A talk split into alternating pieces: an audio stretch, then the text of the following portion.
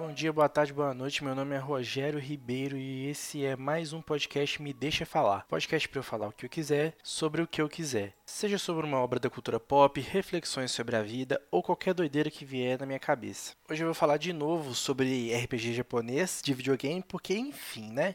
é o que tá aí na minha cabeça, é o que eu tô fazendo ultimamente, que é jogar videogame. Fora trabalhar, o que eu tenho feito é jogar videogame, gente. Desculpa, mas é isso aí. Como vocês já viram aí no, na vitrine do programa, eu vou falar sobre o Breath of Fire 4, ou Breath of Fire 4, 4, sei lá como você quiser chamar, mas na época que eu joguei eu chamava de Breath of Fire, hoje eu vou falar Breath of Fire. E eu vou falar do jogo como sempre, né, até então, livre de spoilers, mas eu quero falar um pouquinho sobre por que, que eu acho que esse jogo merece um remake, como que eu acho que poderia ser feito esse remake, e se eu acho que se algum dia na vida os produtores do jogo vão realmente topar fazer um remake dele. Eu acho que não, mas a esperança ela tá aí para isso, né? Então vamos lá falar de Breath of Fire 4, Breath of Fire, Breath of Fire, sei lá.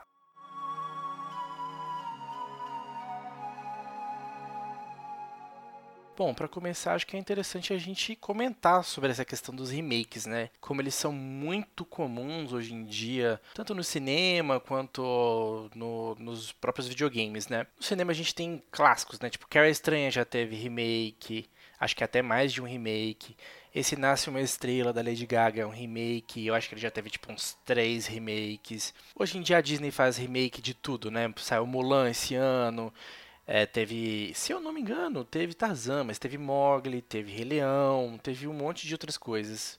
O remake é você pegar esse clássico, né? Você pegar uma coisa que ainda tem público, o pessoal ainda gosta, e você faz de novo, atualizando alguns aspectos que você acha que é interessante você trazer para os dias de hoje, atualizar e tal. Essa onda dos remakes chegou aí no, nos videogames, né? E a gente tem vários sucessos, tipo o Crash Bandicoot, né? Que é do PlayStation 1, o Spyro, que é do PlayStation 1, que também tem hoje, né, fizeram para os jogos de, para os videogames de hoje. E eu queria puxar aqui um exemplo que eu acho que coaduna muito com o Breath of Fire, que é o Final Fantasy VII Remake. Não vou entrar aqui, né, no, nos pormenores do Final Fantasy VII, mas para todos os efeitos, ele é um remake do jogo original de 97. Ele expande muito o universo do jogo, ele faz uso de várias outras coisas que vieram depois do jogo, né, de outros jogos que fazem parte daquele universo, de filme, de é, né, de novel e um monte de outras coisas. Mas ele aproveita, além pra, de expandir esse universo, ele aproveita para atualizar os jogos, né? Para atualizar aspectos do jogo, tipo gráfico que na época era terrível, né? Porque era o começo do 3D e eles já queriam fazer 3D e não ficou um negócio que envelheceu bem. Na época era legal, mas não envelheceu bem, não não dá para você apresentar o Final Fantasy VII para uma pessoa hoje em dia e achar que ela vai achar bem legal e tal. É, é, difícil. Não só isso, mas a jogabilidade em si. Teve coisas que foram atualizadas, né? Para falar a verdade, o sistema mudou muito.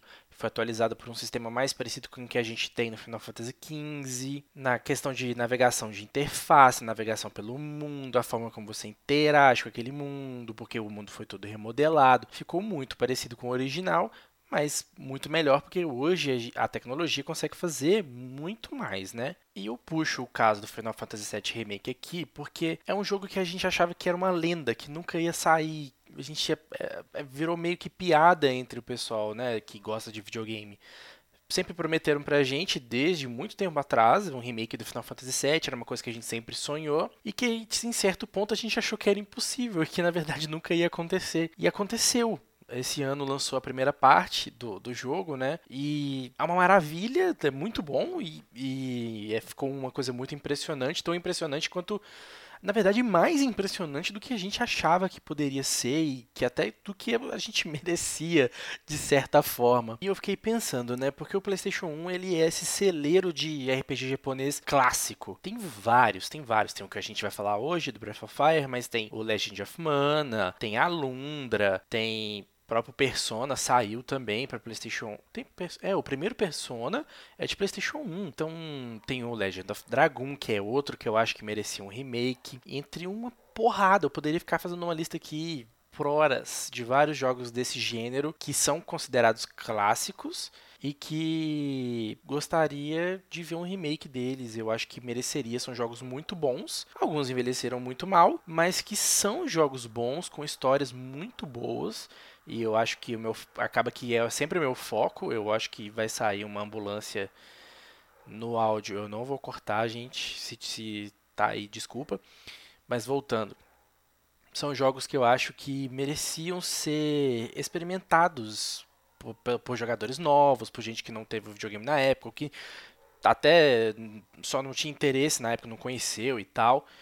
E muitos desses jogos hoje em dia você não consegue ter acesso a eles de forma alguma. Você vai, quem que tem um PlayStation 1 hoje em dia é muito difícil. Ó, mas vamos lá, vamos focar aqui no, no Breath of Fire aqui, ó. O Breath of Fire é uma série de RPGs que foi produzida pela Capcom, né, que é uma empresa aí de jogos famosíssimas, né, que é me mesmo a pessoa pode não saber o nome da Capcom, mas sei lá, até uma pessoa leiga no meio vai conhecer jogos como Street Fighter, o Mega Man, que são jogos que entraram para nossa cultura popular, né? A pessoa não precisa necessariamente gostar de jogo para conhecer um jogo da Capcom. É, é, é esse o nível de, de fama da Capcom, de sucesso da Capcom, né? O Breath of Fire foi lançado, né, é uma série de jogos, eu vou falar do jogo 4 hoje. Ele foi até o 5.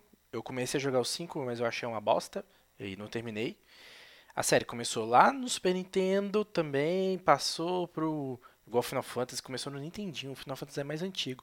Mas o Breath of Fire começou no Super Nintendo e foi até o 5, que é de PlayStation 2, se eu não me engano. E assim como o Final Fantasy, apesar dos jogos serem numerados, eles não são uma sequência. Cada jogo tem uma história única, né? E aí eles têm elementos em comum, que é essa coisa de terem dragões e de terem dois protagonistas que sempre se repetem, que é o Ryu, que é sempre um rapaz de cabelo e olhos azuis, e a Nina, que é sempre uma moça loira que tem asas de anjo. Ela é um ser humano com asas de anjo. E aí é um esquema muito parecido com Zelda, né? Que a Zelda também tem um monte de jogo, mas cada Zelda de cada Legend of Zelda é uma Zelda e cada Link é um Link, né? A gente tem casos de exceção, igual a gente vai ter o Breath of the Wild 2 aí, que a gente não sabe ainda o nome, a gente chama de 2, mas não sei se vai ser esse o nome. É, a gente tem o Ocarina of Time e o Majora's Mask, que é o mesmo Link e tal, mas são exceções, não são a regra, né? No Breath of Fire 4, a trama se passa num mundo que tem um nome específico, mas que é composto de dois grandes continentes, separados por um oceano de areia. Não é um oceano de água salgada igual no nosso mundo, ele é a areia. Tem uma parte que tem um mar salgado, mas é uma parte minúscula. O interessante é que o oceano em si ele é de areia, é um é Saara gigantesco. E aí tem o continente do leste e do oeste. No continente do oeste, ele é dominado ali pelo Império Fou, que é uma nação gigante, que é toda unificada pelo poder do imperador. E é uma cultura muito inspirada no, na China, no, na China imperial, né?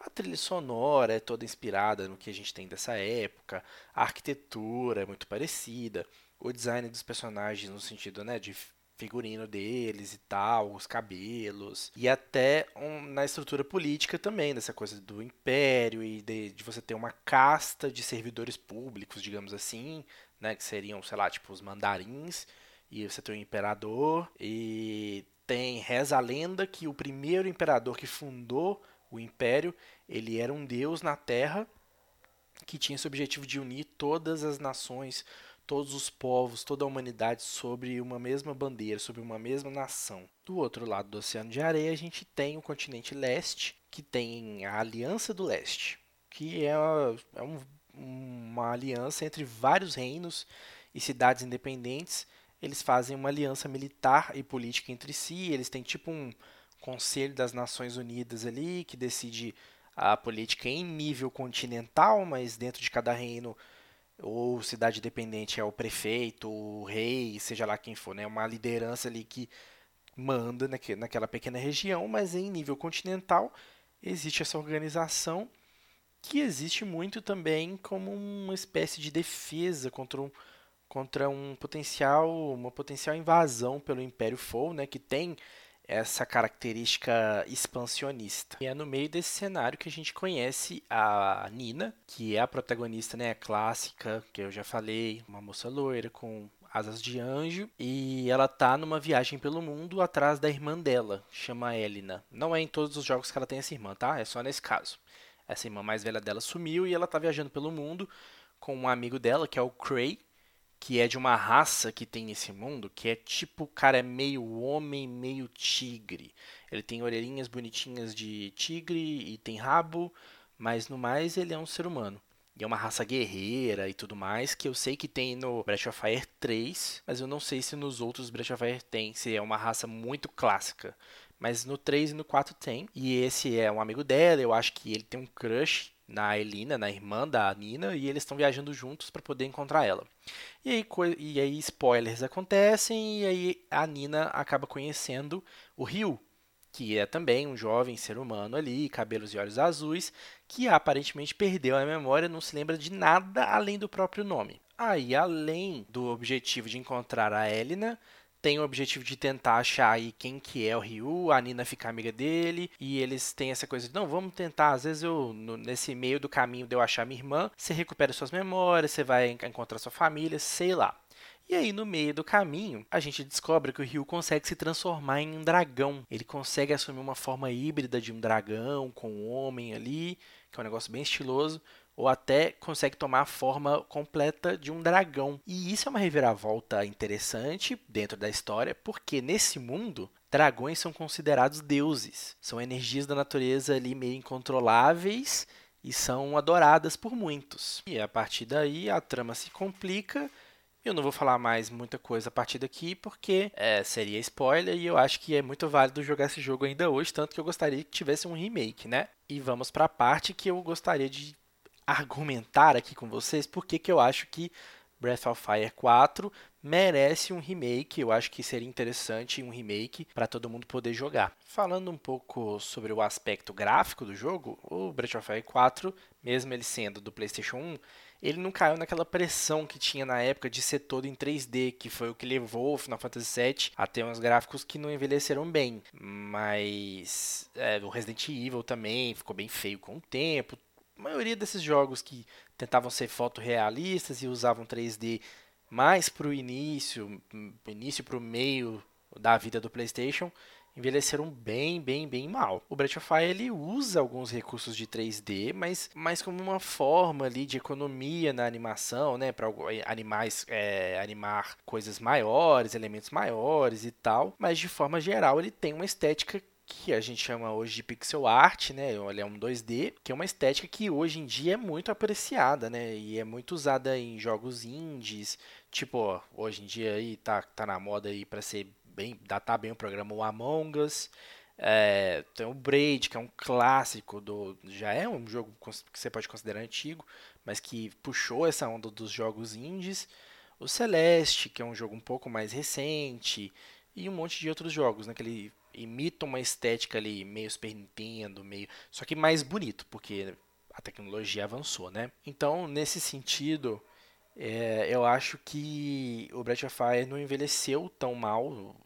Eu acho ele um jogo muito bonito até hoje. E seria faz, possível fazer um remake dele que não alterasse, não mexesse tanto nesse aspecto. Poderia dar uma polida nos gráficos, mas eu não acho que seria necessário mudar, né? A gente tem aí, ó, o Octopath Traveler de Nintendo Switch, que é pixel art e é lindo. Poucos anos atrás teve o I Am Setsuna, que é muito bonito também. E o Breath of Fire é, é muito bonito, teria que ser um pouco polido, mas poderia manter esse gráfico 2D ou poderia fazer um 3D mais puxado para aquela técnica de cel shading, porque ele, o Breath of Fire ele tem uma estética bem anime, bem mangá 2D assim. E aí eu não sou muito fã de cel shading, mas pode ficar legal. Se você não sabe o que é o cel shading, você pensa aí em jogos tipo esse Dragon Ball Fighters novo, ou a, ou a série de jogos do Naruto, que tem aquele Naruto Ultimate, Ultimate Ninja Storm e tal. Quando, você, quando eu falo em cel shading, é aquilo, é você conseguir fazer um, um anime em três dimensões, né, com é, altura, largura e profundidade, sacou? É, eu não sou muito fã, mas se você quiser fazer um Breath of Fire 3D, dá pra fazer com essa técnica de cel shading. Mas eu acho que não precisa.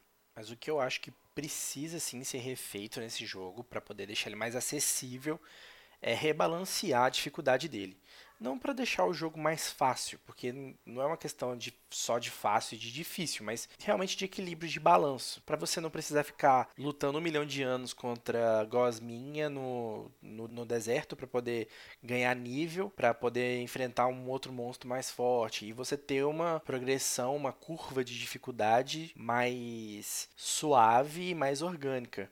Porque o jogo como ele é hoje, se você pegar ele lá no. Vamos supor que você tem um Playstation, vamos supor aí, né, que a internet é sua amiga e emuladores existem. Você vai pegar para jogar o Breath of Fire 4 hoje. Você começa, ele é, fa ele é bem fácil até. Ele te ensina bem o sistema do jogo. E de uma hora para outra você encontra inimigos que são muito mais fortes que você, que vão te dar uma surra, vão acabar com você muito rápido. Ah, é isso que eu quero dizer com a curva de dificuldade ele não vai ficando gradativamente mais difícil. Ele tem. É como se você fosse subir uma escada e do nada tem um degrau de 2 metros, entendeu? É muito difícil de você transpor essa barreira. Aí você tem que voltar nos bichinhos pequenininhos e ficar matando 100 bichinhos para conseguir experiência, subir de nível e dar conta de subir esse degrau de 2 metros. E aí você vai, mesmo se você já tem que gastar uma boa parte do seu tempo trabalhando de graça, né? Indo lá matar esses bichinhos pequenininhos para você conseguir experiência e subir de nível. Aí o que, que o jogo faz? Se você ficar matando muito do mesmo bicho, ele vai te dar cada vez menos experiência. E você vai subir de nível cada vez mais devagar, porque quando você vai subindo de nível, você precisa de mais experiência e você vai conseguir cada vez menos experiência. E aí você, eu não sei se isso é uma tática do jogo para estender o seu gameplay e fazer você jogar muito mais horas do que seria necessário para zerar o jogo. Só que isso é uma forma artificial, uma forma, como eu disse antes, né, pouco orgânica, que eu acho muito obtusa de estender essa experiência do jogador, de prender o jogador no jogo por mais horas. Eu acho que é uma alternativa assim que na época, muitos jogos fizeram, mas que hoje a gente já superou isso, a gente já sabe que isso não é legal. Então, um remake seria interessante para você atualizar esse aspecto do, do jogo, né? E você, se você for jogar ele hoje, é capaz que você não desista dele apenas porque o sistema de batalha em si dele é bem gostoso. A trilha sonora é bem gostosa, ele é um RPG de turno bem classicão, mas que ele implementa ali uma estrutura de combo, né? Você consegue combinar lá, ah, fulaninho fulaninho tem magia de fogo e fulaninho tem magia de vento. E aí você usa as duas magias para gerar uma terceira magia muito mais forte e tal. Então você consegue você, o ato de você ir aprendendo como fazer essas combinações e dominando esse sistema é muito prazeroso, eu acho muito prazeroso. Tem um sistema também de que você pode aprender novas habilidades, tanto com mestres que você encontra pelo mundo, que eles te ensinam, você cumpre tarefas que eles vão te dar e eles te ensinam habilidades novas, como você pode roubar habilidades do inimigo, é, você usa lá a defesa, aí enquanto você está defendendo, se você sofre aquele ataque, tem uma porcentagem lá de chance de você aprender esse, essa habilidade, e aí tem um sistema que você consegue passar essa habilidade para, vamos supor, o Ryu aprendeu uma habilidade X, eu consigo fazer ele é passar essa habilidade para Nina. E aí você pode fazer uma construção, né? Um, você pode fazer uma build de como que a sua estratégia vai funcionar contra os inimigos e tal, quem que vai usar. Ah, eu quero especializar o Ryu em magia de fogo e a Nina em magia de cura e o Cray em magia de vento. Você consegue fazer isso tudo. E esses sistemas é, eu acho que é interessante como que eles interagem entre si, né? Como que existe uma sinergia entre os sistemas. E é gostoso você aprender sobre eles, experimentar e ver como que os inimigos reagem e tal. Isso, é, isso é, funciona muito bem. E como funciona muito bem, eu acho que não teria necessidade de mudar tanto assim, mas também é uma oportunidade das pessoas tentarem talvez implementar um RPG de ação ali, com essas combinações e tal. Final Fantasy VII fez isso, ficou maravilhoso. Mas se quiser fazer de turno, eu acho que o Persona 5 tá aí para mostrar que existe espaço para fazer RPG de turno ainda e que dá para fazer ficar legal.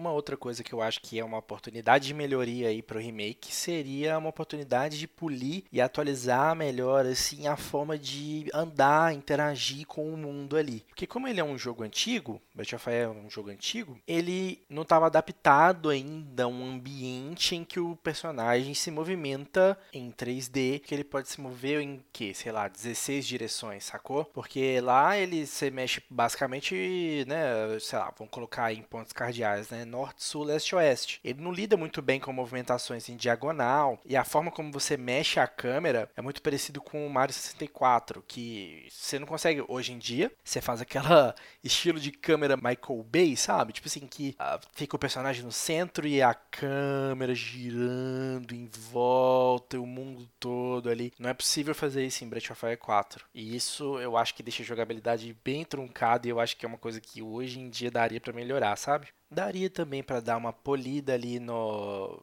nos minigames, né? O jogo tem uma série de minigames ali de empurrar caixa, algumas coisas que. É tudo mais no sentido de ser é, quebra-cabeças, né? Mas tem um que, por exemplo, eu acho que daria para melhorar bem, que é um que você controla uma, um ganchinho, um, um guindaste para poder colocar uma carga dentro de um navio. E ele tenta fazer uma coisa que eu acho interessante, eu acho ousado para a época, que é um rolê de física, meio que a caixa balança ali na corda e é, isso dá dificuldade de você conseguir encaixar, descer o, o, gancho ali bonitinho e encaixar a caixinha bem ali onde o jogo quer que você encaixe, para ganhar pontos e tal. Só que eu acho que ele tenta fazer isso e que ele tem ideias legais, mas que a tecnologia da época não permite uma execução perfeita daquilo. Então daria para polir bem mais, para deixar o jogo mais justo. Que ele não é difícil, mas ele é injusto. Então a gente poderia dar uma polida nesses minigames e tal. Mas no, de forma geral, assim, é, é redondinho, sabe? É funcional, mas obviamente, por que não melhorar se dá para melhorar, né?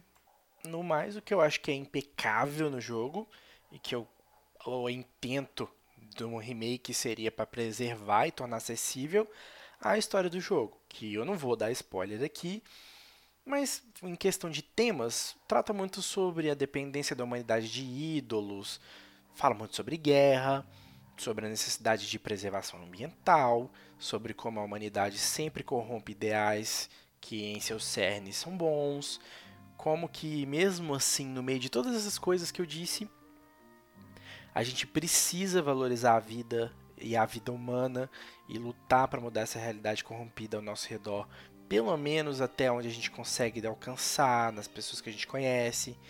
E como a humanidade como um todo, mesmo tendo esse lado sombrio, ela pode ser muito bonita e digna sim de preservação se você se permitir conhecer melhor as pessoas. E assim, esses assuntos são todos tratados no jogo com muita sensibilidade, nem sempre com sutileza, mas com muita sensibilidade. E é interessante, eu acho que tem valores que valem a pena a gente resgatar, preservar e passar para frente.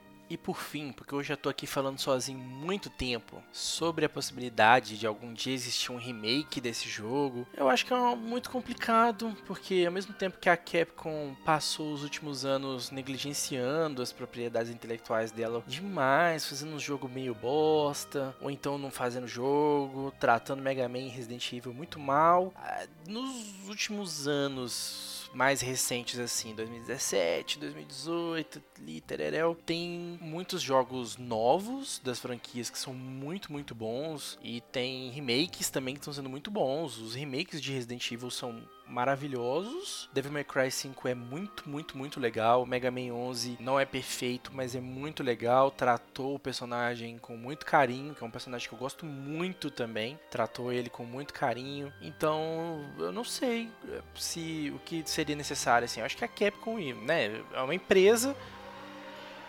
Tá, agora tá passando uma moto extremamente barulhenta a Capcom é uma empresa que precisa de lucrar, né? Normal isso, né? Já é esperado. E eu não sei se eles consideram Breath of Fire uma franquia lucrativa. Eles não tratam essa franquia bem muito tempo. Eu não, eu não sei, não tenho aqui dados para dizer se Breath of Fire já vendeu bem. Qualquer um desses, né? Seja o 4, qualquer um. Então, a, a comunidade, né? Os fãs teriam que movimentar, fazer um movimento aí para poder convencer a empresa de que, gente, pode fazer o jogo que a gente vai comprar, vai dar lucro. E, e aí para motivar eles a fazerem. Caso contrário, não vai ter. Não tem jeito. Podia pelo menos relançar, né, para as plataformas novas. Eu acho que até no PlayStation 3 você até conseguia comprar, mas hoje no Play 4 impossível, não tem. E eu acho que, ai, deixa a gente ah, é, não quer que a gente pirateia não, não quer que a gente tenha emulador, não. Deixa a gente comprar o jogo, a gente compra. Se o jogo for bom, a gente compra. E eu acho que é isso, sabe? é um jogo que eu gostaria que chegasse para mais pessoas. Que eu acho que como as outras coisas que eu trouxe até então no, no podcast, são coisas que eu acho que são interessantes, que podem é, acrescentar experiências boas, valores legais, é, coisas para pensar e tudo mais. E Breath of Fire com certeza é um, é um desse tipo, é um produto cultural desse tipo, que eu queria que fosse para mais gente.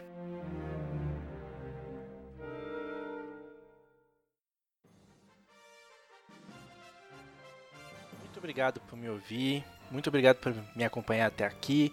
Se você quiser dar algum tipo de feedback, seja sobre a qualidade do programa, seja sobre o assunto aqui tratado, você pode entrar em contato comigo pelo Twitter. O meu perfil é Rogério P R. Se você quiser, você também pode me seguir no Instagram. O meu perfil é Rogério P Ribeiro. No mais, eu vou ficando por aqui. Meu nome é Rogério Ribeiro e esse foi o podcast Me Deixa Falar.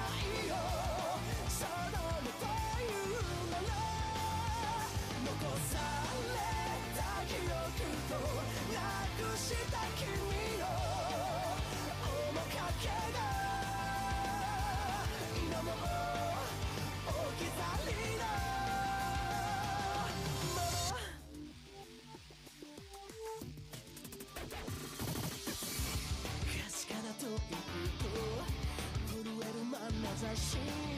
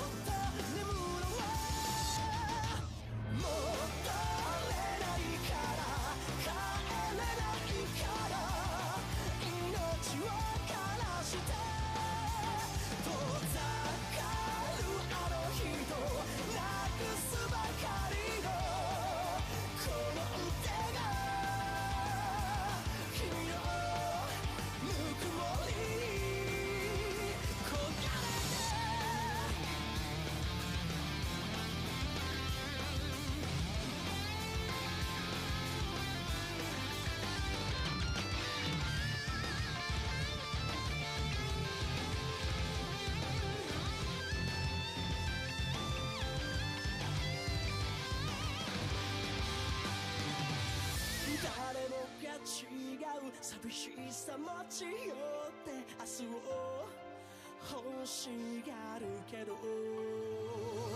君が目指した汚れなきその強さで僕を壊して公園に抱きすぎ